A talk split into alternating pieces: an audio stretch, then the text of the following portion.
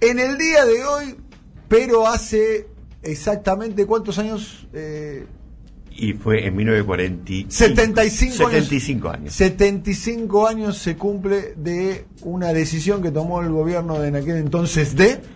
El, gobierno era el de Farrell, pero salió desde la Secretaría de Trabajo y Previsión, que estaba liderada por Juan Domingo Perón, el decreto que estableció vacaciones pagas para todos los trabajadores argentinos. Porque hay una confusión y es que es verdad que anteriormente había habido un decreto para que haya vacaciones, pero solamente lo tenían los empleados de comercio y encima no se cumplía. Porque, como bien decía el general, una cosa es la ley y la otra es que se cumpla. Mm. Pero en este caso, la ley solamente abarcaba a un sindicato. Ustedes saben que la costumbre de las vacaciones es algo que tenemos tan naturalizado. Yo me acuerdo cuando era chico, escuchaba esta canción. A ver, ¿lo, tiene, ¿lo a Juan y Juan? Sí que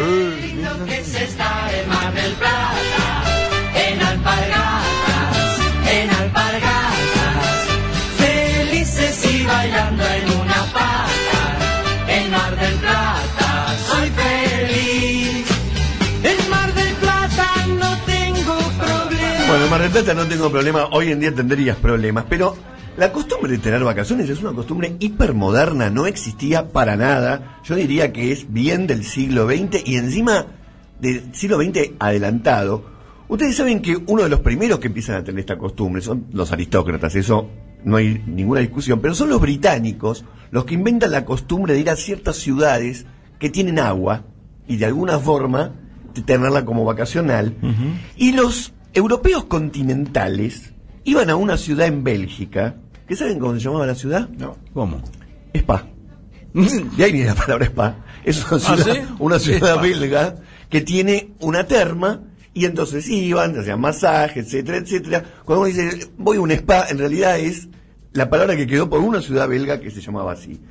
La primera vez que un país, un estado, decretó que todos sus trabajadores iban a tener vacaciones pagas fue en 1936 el Frente Popular en Francia que asumió y durante el breve tiempo que duró ese gobierno hubo vacaciones pagas, después el gobierno que después lo sacó. Por lo tanto, la Argentina está entre los primeros países del mundo que tuvo vacaciones pagas. Ahora, eso es en el contexto en el que se luchaba por el ocio, ampliar el ocio. Ustedes saben que, que se descanse el domingo, guardar el día del Señor y que sea no laborable, es una lucha larga que costó bastante tiempo y luego a eso se agregó a cortar las horas de trabajo, luego se agregó el llamado sábado inglés, que implica trabajar mediodía, y en nuestro país, durante la denominada década infame, en el año 1933, se sancionó la ley 11.723, a través de la cual se introdujeron algunas leyes protectoras de trabajadores, pero ahí empezó a haber vacaciones pagas, como decía antes, solamente, solamente para los trabajadores de comercio. Ahora, cuando a través del decreto 1740, sancionado el 24 de enero de 1945, establecieron las vacaciones pagas Ustedes saben, ustedes se pueden imaginar lo que publicaron los diarios. Ustedes escuchen un segundo cómo lo relata Leonardo Fabio, que en realidad no lo relata él, sino lo pone en esa película Sintonía de un sentimiento, porque es gracioso y hasta poética la manera en que presenta cuando Perón decretó las vacaciones para todos. ¿sabes? Se establecen las vacaciones pagas. Los trabajadores argentinos pudieron conocer la Argentina recorrerla, sentirla, disfrutarla y por lo tanto amarla aún más. Sus ríos, sus playas, sus costas infinitas, la llanura y la montaña fueron por fin patrimonio de todas esas mujeres y esos hombres que ofrendaban su fuerza y sus días para la grandeza de la patria.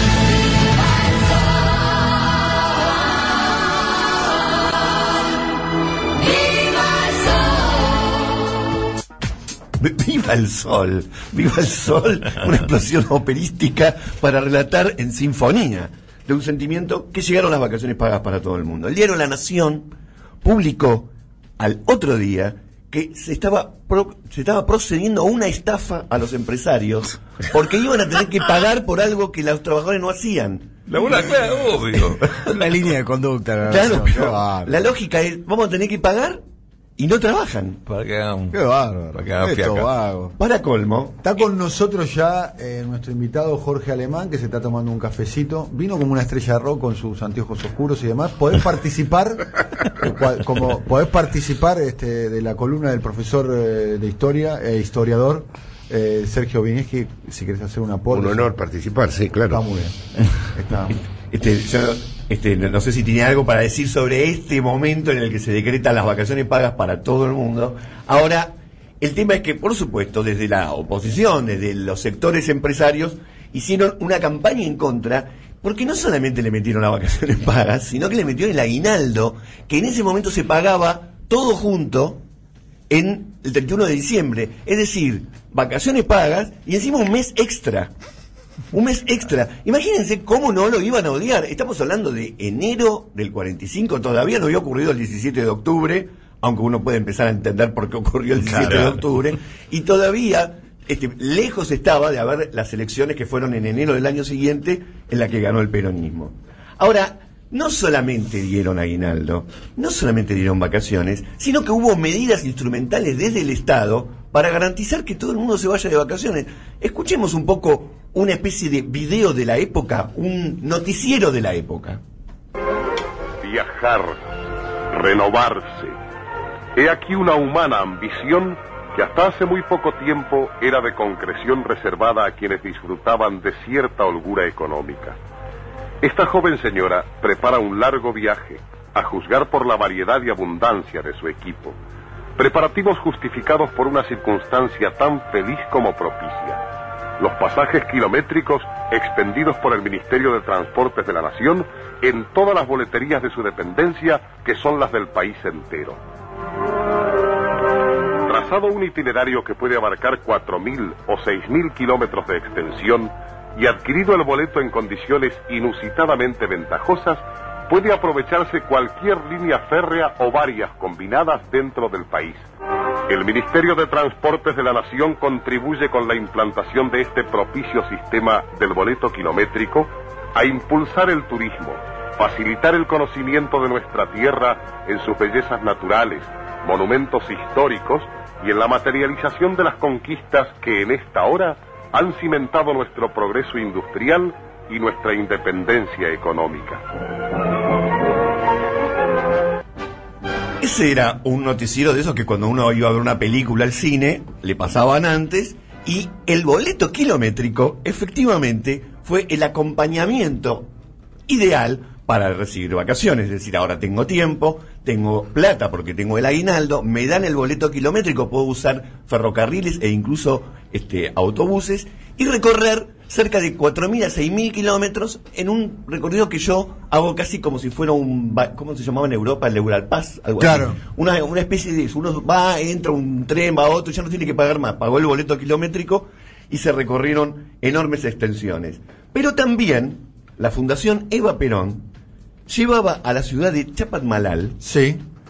que ahora vamos a hablar de la ciudad de Chapadmalal, 4.000 chicos por quincena. 4.000 chicos por quincena, estamos hablando de la década del 40, de la década del 50. Al día de hoy habría que multiplicarlo por dos o tal vez por tres en lo que representa este, la población argentina. ¿Y qué pasó con Chapadmalal? En 1947 se empezó a construir, con el objetivo específico de que sea un lugar de veraneo presidencial y un complejo para que veraneen obreros, hijos de obreros, gente con problemas de salud y jubilados. Tal fue el auge de Chapadmalal que en realidad en esa época estaba a unos pocos kilómetros de Mar del Plata. Eran dos ciudades separadas. Es el crecimiento de Mar del Plata lo que se comió a Chapadmalal y entró en el ejido urbano. Pero en la ciudad de Chapadmalal, que, se fue, que fue construida de la nada, había solamente rocas y arena Un acantilado, ¿no? un acantilado, este, con todo lujo, porque no es que decían, bueno, es para los obreros, lo hacemos más o menos. Era con todo lujo, lo cual también generó Parece una construcción de Alejandro Bustillo, que es el arquitecto que hizo eh, el provincial, por caso, digamos. Exactamente. Mármol de Carrara, Claro. de plata, es decir. De primer nivel. Sí, por el criterio de que no se trata de darle lo mínimo a la clase obrera, sino al revés, elevarla a las mayores condiciones. Esa fue una intencionalidad de Eva, ¿no? Hay un cuadro de Santoro magnífico de, de Daniel Santoro, de, Sí. de- Nuestro vecino Daniel Santoro porque tiene su atelier Aquí. aquí enfrente Aquí de la radio. Lo vemos siempre acá. Sí, sí, hay un gran cuadro de Chapalmalal de él. Bueno, porque además llevaban médicos, entonces esos 4.000 chicos, capaz que por primera vez se encontraban con un dentista, con un oculista o con un médico que los, este, los atendía en su forma integral y ustedes imaginen esas caras de un montón de pibes que por primera vez veían el mar. Por primera vez y tal vez última. Tenían esa oportunidad de estar ante, ante eso. ¿Y cuándo empezó a decaer, a decaer Chapalmalal y dejó de tener este objetivo? A partir de 1955. El que, no quiera, ent- el que no quiera entender es porque no la ve. En 1955 empezó a mermar y poco a poco los planes sociales de llevar multitudes, de llevar trabajadores a, a Chapalmalal, desapareció. A partir de la década de 60 fueron los sindicatos los que a través de hoteles sindicales este, cumplieron esta función que el Estado estaba abandonando. Pero quería terminar con algo muy simbólico, que es lo que pasó con el gobierno de Macri en Chapalmalal. Porque no solamente alguien lo denominó el domador de reposeras, ¿no? Pero no solamente nunca veraneó en Chapalmalal, sino que lo utilizó primero para hacer lo que se llamaban retiros espirituales del gabinete. Hay dos cosas, está Chapalmalal residencia presidencial y el Chapalmalal recreo turístico. Sí. digamos. Sigue siendo la residencia presidencial, ¿no? Sigue Pero en el siendo. recreo turístico me parece que pasó algo con Bullrich, ¿no? Sí, eh, exactamente. Se lo dieron a Gendarmería Claro. para que durante todo el año haga acciones de que la gendarmería necesita, reuniones, trabajos, trabajos de fuerzas de seguridad.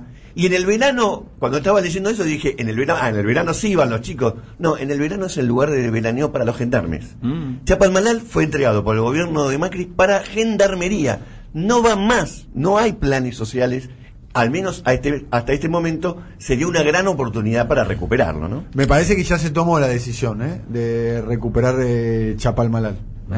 Ya Sí. no es, ya Se- se, se- ya se lo sacaron. Pusieron, pusieron un polígono de tiro por la espalda.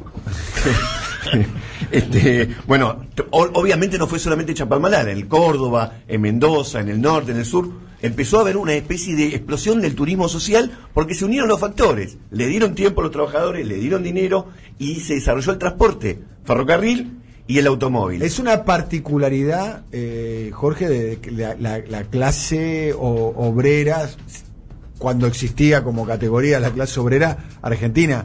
A ver, no, no existe el hotel de los metalúrgicos brasileros en ningún balneario de Brasil. Digamos.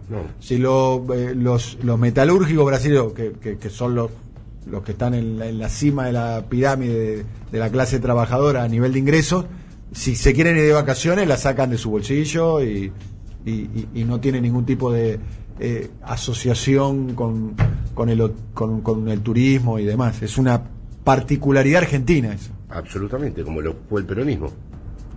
Es decir, haber constituido a la clase obrera como sujeto político trajo aparejado todo esto.